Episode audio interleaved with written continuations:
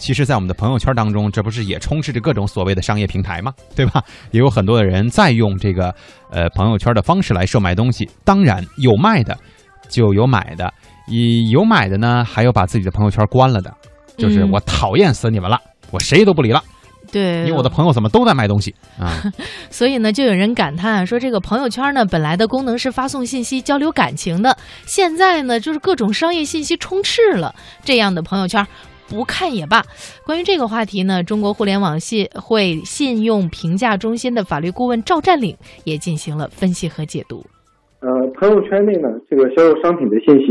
应该说现在越来越多，其中有些是广告的信息，也非常的明显。那么这个主要是因为。朋友圈它作为一种社交工具，而且它更多是一种这个熟人之间的社交工具。熟人间的社交工具，它有一个很大的特点，就是说呢，朋友之间的这种信任度比较高。那相应的话，这个作为销售商品，这个推广的成本就会比较低，但是它的效果会比较好。所以很多的商家，包括这个个人，选择通过朋友圈这种方式去推广自己的产品。所以这样的话，也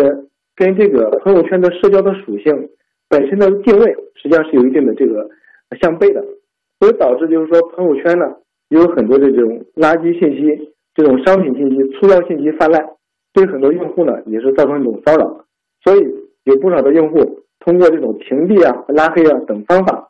去来来解决这样的一个问题。实际上也说明，通过社交工具去推广商品，它也有自身所存在的弊端。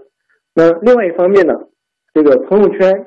作为一种销售的渠道，它还涉及到一个问题，就是说消费者的权益能不能得到保护？特别是当出现一些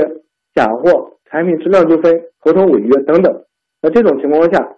这个首先的一个问题，这个卖方他是不是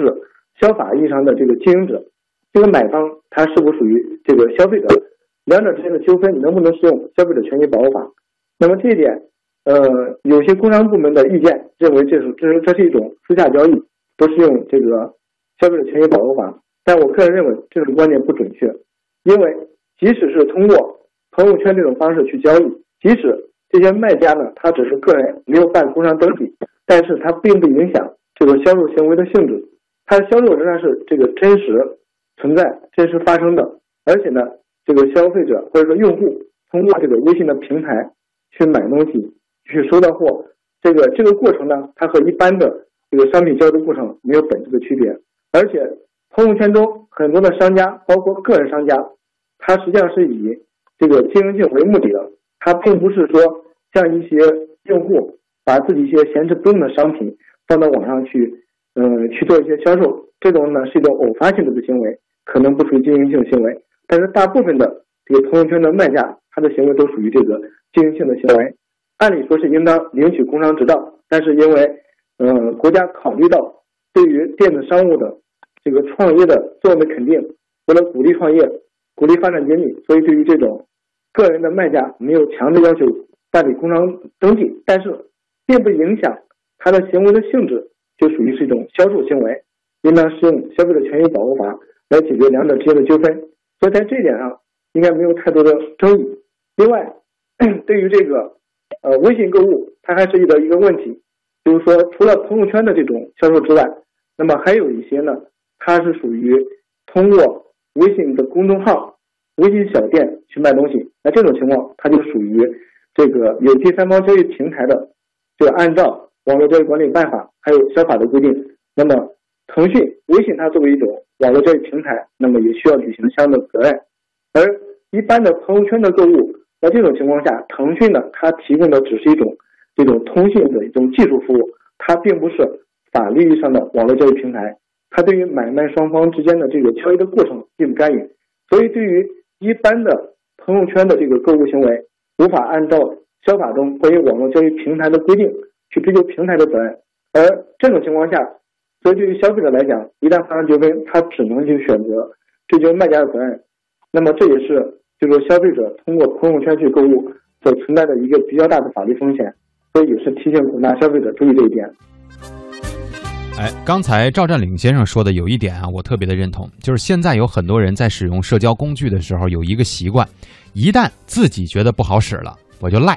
我就赖这平台，对吧？就是你们弄的什么破玩意儿，啊，这这东西是给人用的吗？啊，这这么不方便呢？因为每个人啊，其实他有自己的不同的使用习惯，也有不同的这个审美观念，对吧？你觉得不好使的东西呢，人家觉得特别好。比如就说咱们刚才提到的，在朋友圈里开店的人，人家觉得，哎，这是平台提供给我的一个特别好的方式啊，我可以利用这个能够赚点小钱。但咱们呢，有些人可能就会觉得，在我的审美观念和在我的这个意思维意识里，这个东西它就是用来聊天的，就是用来分享好看的照片的。你卖什么东西啊？所以这是两个完全极端的事情。你要赖，你得赖这个思维观念，你不能赖平台。所以刚才赵建领先生说，追究法律责任的时候，你也是，如果出现了问题，你不能找平台，你得找那个卖家。哎，对吧？嗯，因为这个平台呢，人家没有卖东西，所以呢，我觉得实际上啊，在这个里边，你如果要是真的不喜欢这样的一些内容，就直接把他们屏蔽掉也就算了哈。嗯，如果你要是说还有点兴趣的话呢，你你一定要注意保护一下自己的合法权益。